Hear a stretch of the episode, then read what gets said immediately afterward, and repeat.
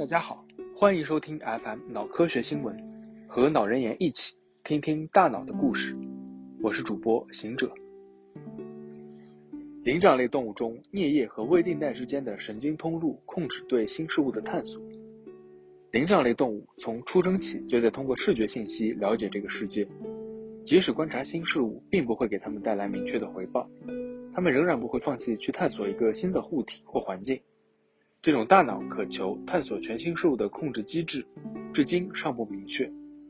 在文章中，研究员阐释了未定带是猴脑中掌控对新鲜事物探索的重要部位。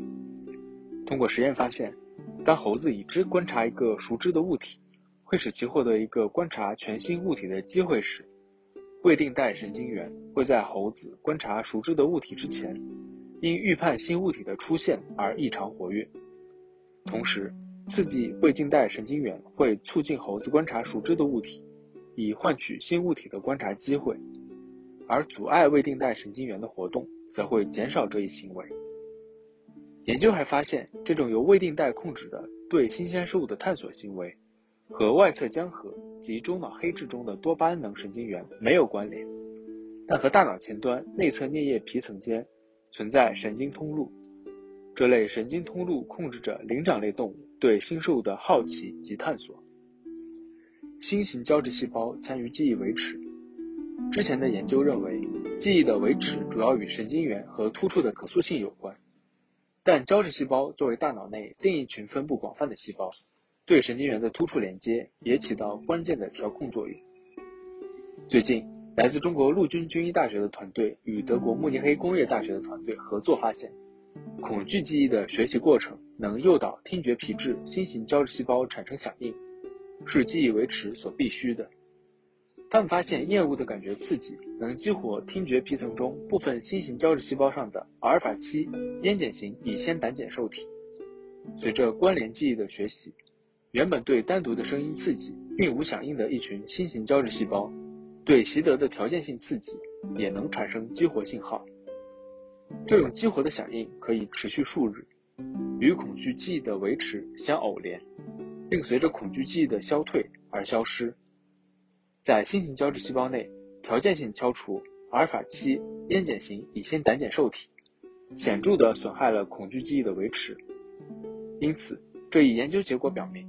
依赖于阿尔法七烟碱型乙酰胆碱受体的新型胶质细胞响应，是记忆维持重要的细胞机制。能够为记忆相关的功能障碍疾病提供新的治疗靶点。Exner 区的书写运动记忆促进失明人士学习词汇。书写会阻碍视力正常的成年人的词汇学习，这是因为书写时的运动执行过程会干扰词汇编码时的视听加工。但是，当视觉输入被限制时，成年人在书写时的运动记忆会促进词汇学习。最近，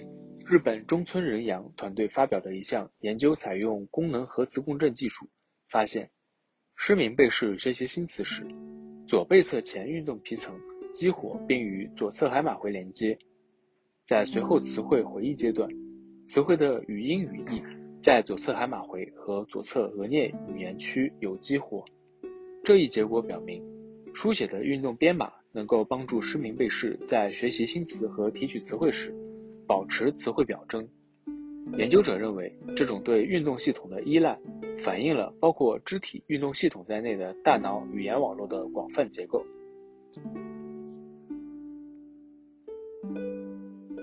渐冻症早期机制新发现：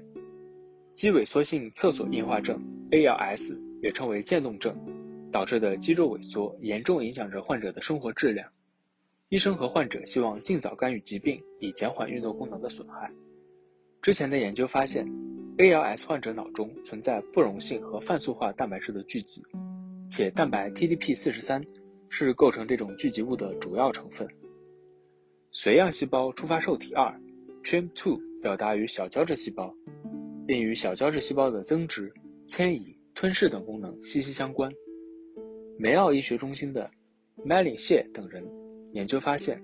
，TREM2 可与 TDP43 相互作用，并通过小胶质细胞的清除与吞噬功能，减少 TDP43，从而减轻与 TDP-43 相关的神经退行症状。在过表达 TDP-43 的转基因鼠模型上，消除 TREM2 会加重 TDP-43 引起的运动损害。此外，TREM2 的缺失还导致由 TDP-43 引起的 CD11C 小胶质细胞的减少，使得小胶质细胞激活程度减少，吞噬与清除功能减弱。研究者分别在体外、小鼠体内与 ALS 患者中证实了 TREM2 与 TDP-43 存在相互作用，为 ALS 早期的干预治疗提供了新靶点。神经精神疾病的人体小胶质细胞基因与转录组图谱。小胶质细胞在脑中发挥着重要的作用，它也可能参与多种神经精神疾病的病理过程，包括阿尔兹海默症。精神分裂症在内的许多神经精神疾病被发现存在遗传风险。那么这些疾病的遗传风险与小胶质细胞有无关系呢？来自伊凯西奈山医学院的研究团队针对这一问题进行了全面的转录组研究。他们对额内侧回、颞上回、脑室下区和丘脑四个区域的小胶质细胞进行 RNA 测序和基因分型。系统地阐述了性别、脑区、年龄、疾病诊断等因素对于小胶质细胞抑制性的影响。研究发现，性别对小胶质细胞抑制性无影响。SVZ 分别与 MFG、STG 这两个皮层区域的差异基因较多，这些差异基因可能与络丝蛋白、干扰素、糖皮质激素等通路有关。年龄的差异基因。可能与免疫炎症相关，帕金森病、双向情感障碍等对小胶质细胞基因差异表达无影响，但是，一些神经精神疾病的易感基因与小胶质细胞的数量、性状、位点存在重合，且大部分重合于小胶质细胞特异性的增强子区域，意味着像阿尔茨海默症这样的疾病，易感基因会改变小胶质细胞的功能。什么让睡梦中的我们在危险迫近时能快速觉醒并做出防御行为？动物在睡眠中面临威胁时，迅速醒来的能力是成功抵御急性威胁的先决条件。前人研究发现，相较于非快速眼动睡眠，从快速眼动睡眠中醒来的动物对外界环境更加警觉，